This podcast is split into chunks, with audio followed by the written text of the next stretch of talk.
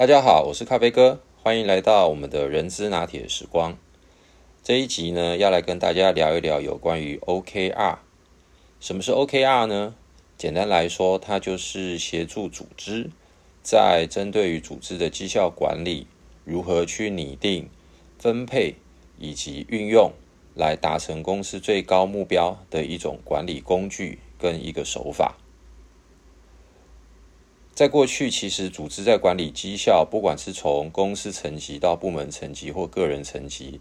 呃，我们比较常听的大概就是 MBO 或者是 KPI。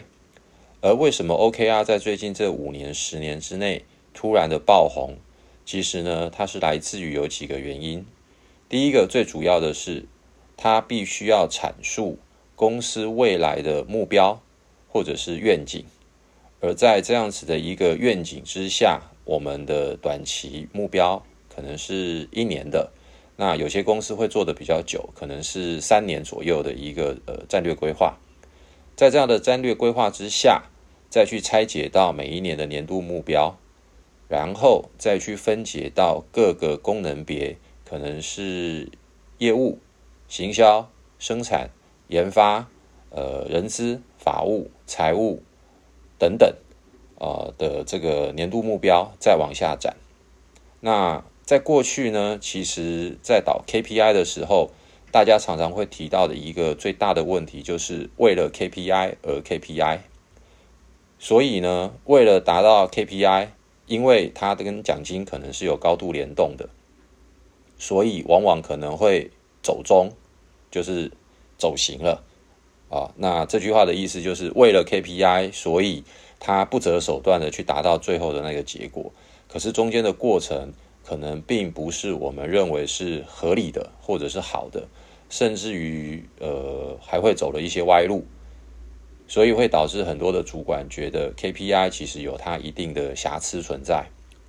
而 MBO 的部分呢，在过去其实有些主管他可能没有办法把目标讲得非常的清楚。或者是就算把目标讲得很清楚，但是这个目标呢，可能是透过大家共同讨论出来的一些行动方案，而这些行动方案到底能不能跟公司未来的愿景，或者是我们最后想要达到组织层级的那个结果，变成是一个高度连接，那又会是一个问题。所以呢，OKR 它结合了这两个 MBO 跟 KPI 的优点。那也消弭了一些它的缺点，所以才会在最近非常的火红。可是呢，在导 OKR 的时候，我个人觉得有以下的几个关键，我们是必须要注意的。第一，OKR 它其实一个工具，它绝对不是协助我们拟定策略的一个呃源头，因为策略的源头，它必须要考量到第一。我们身处的环境，我们在整个的产业链，或者是叫做价值链。那如果是制造业，可能会更强调的是供应链。在整个的这些过程当中，我们到底要扮演的角色，以及我们能够建构的核心竞争力是什么？当这一段做完解析之后，再搭配可能是一些策略规划的工具，比如说。呃，Michael Porter 他有一个叫做武力分析，那过去大家比较常用的可能叫做 SWOT 分析。那当这些工具结合进来了之后，我们必须要找到的是叫做成功关键要素。那这个也就是 OKR 的精髓之一。所以要结合了产业分析、价值链分析、供应链分析，以及我们自己的商业模式。之后，再去拟定出我们的策略，这就是第一段。而在这个策略之下，它就必须要展开到产销人发财各个功能别，必须要完成哪些关键任务，来呼应跟配合，以达到我们的年度目标，或者是短中长期的目标。第三个。在这个过程当中，其实跟过去的做法是更细致，但是也更复杂。所以呢，在导入的过程当中，可能会面临到的是，员工觉得过去就做得好好的，主管觉得为什么要做得这么复杂？因此，在这个过程当中，它会带来的另外一个呃好处，一个加分的作用，就是它开始建构了公司的文化，以及呢习惯，还有就是对于真正的目标的理解程度，能够知道是为什么。那在前几集里面，我曾经跟各位分享过 Simon Sinek 他的一个叫做黄金三圈理论，其实就必须要把这样子的一个黄金三圈理论由内而外，再搭配 OKR，再搭配策略，再搭配商业模式，找出成功关键因素之后，让同仁们知道我们为什么要这么做，接下来才是所谓的 How。所以黄金三圈里面的 why，第二圈就是 how，第三圈才是 what。所以再简单来说，过去的 KPI 只是讲 what，比如说我要提高市场占有率，比如说我要降低的是客数的这个百分比，这个都是 what。而在 OKR 里面，它会更关键的就是 how 以及 why。当我们的 why 确认了之后，这个 How 就透过了 OKR 里面的呃目标展开，可能是二到四个。当然这个是理论，那有些公司可能会说是三到五个。那我们不需要拘泥于在这样子的一个数字上面。那在更简单来说，这个是一个组织层级的呃绩效管理的工具跟手法。而在过程当中呢，其实还有一个关键，就是最高领导人。他对于这件事情是不是具有可持续性的一直推动？因为这样子的一个改变，它不会在短期之内立刻看到卓越的成效，反而会先造成部门或者是各个事业单位的内部的不同的杂音出现。因此，这个时候人力资源单位就扮演了一个非常重要的角色。以咖啡哥过去的经验而言，我们在推导 OKR 的时候，其实我们前后是经历了三年左右，从一刚开始的了解，到最后的接受，到最后的执行，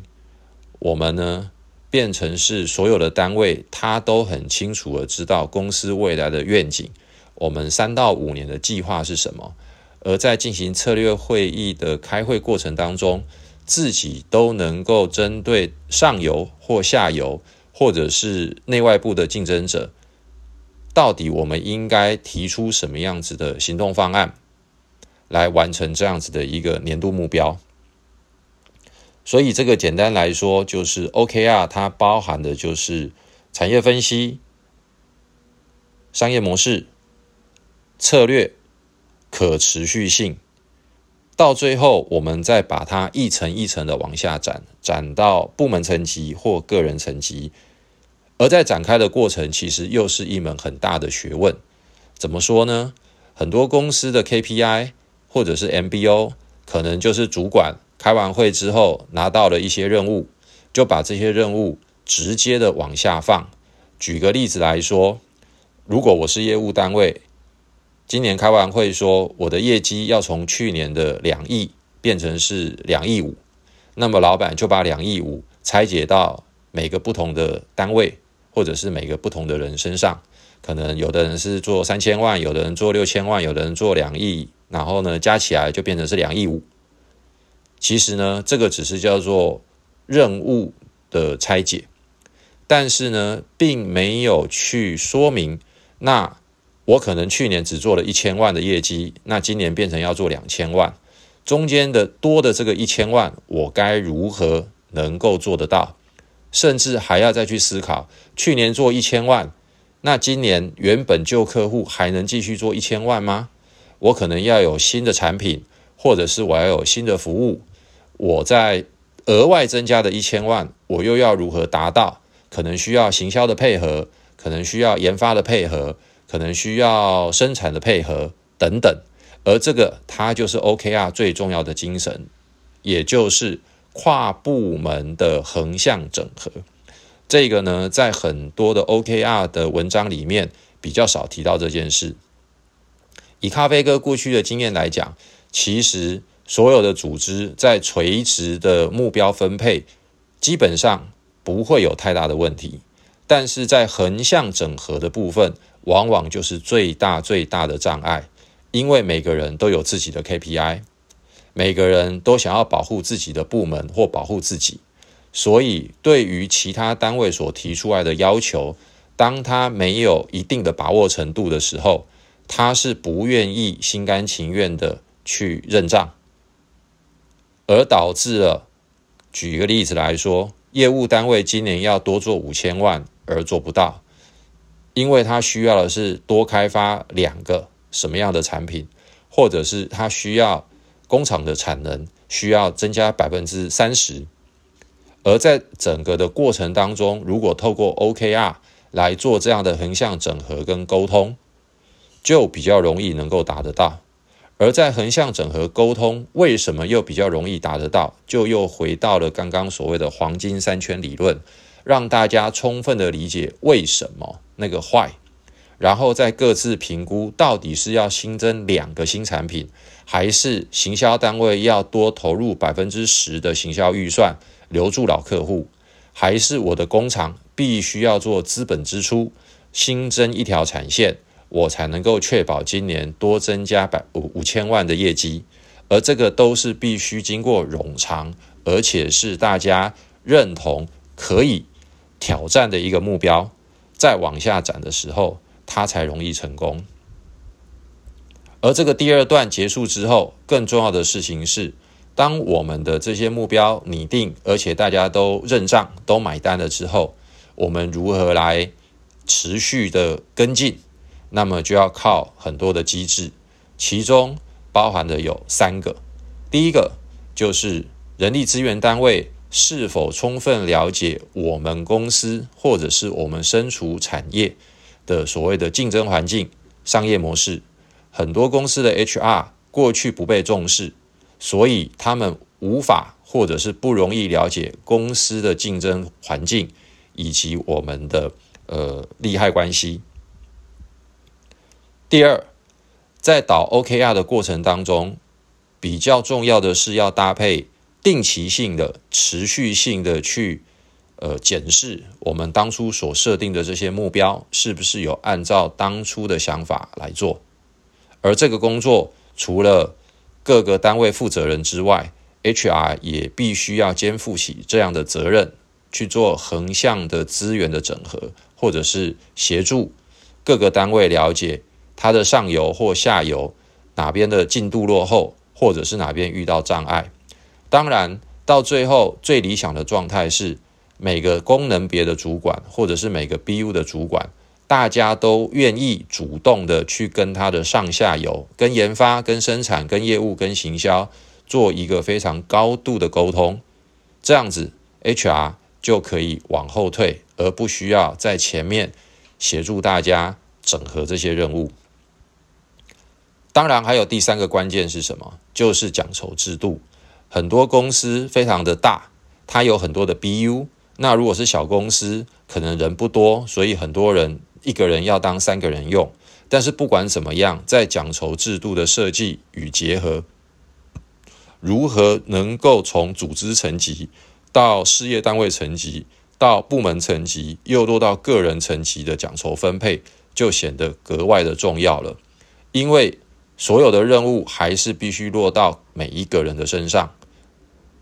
而每个人他会关注的就是，那么我到最后，如果我拿到的是 A。或者是我拿到的是 B，那相应的奖酬的游戏规则会是什么？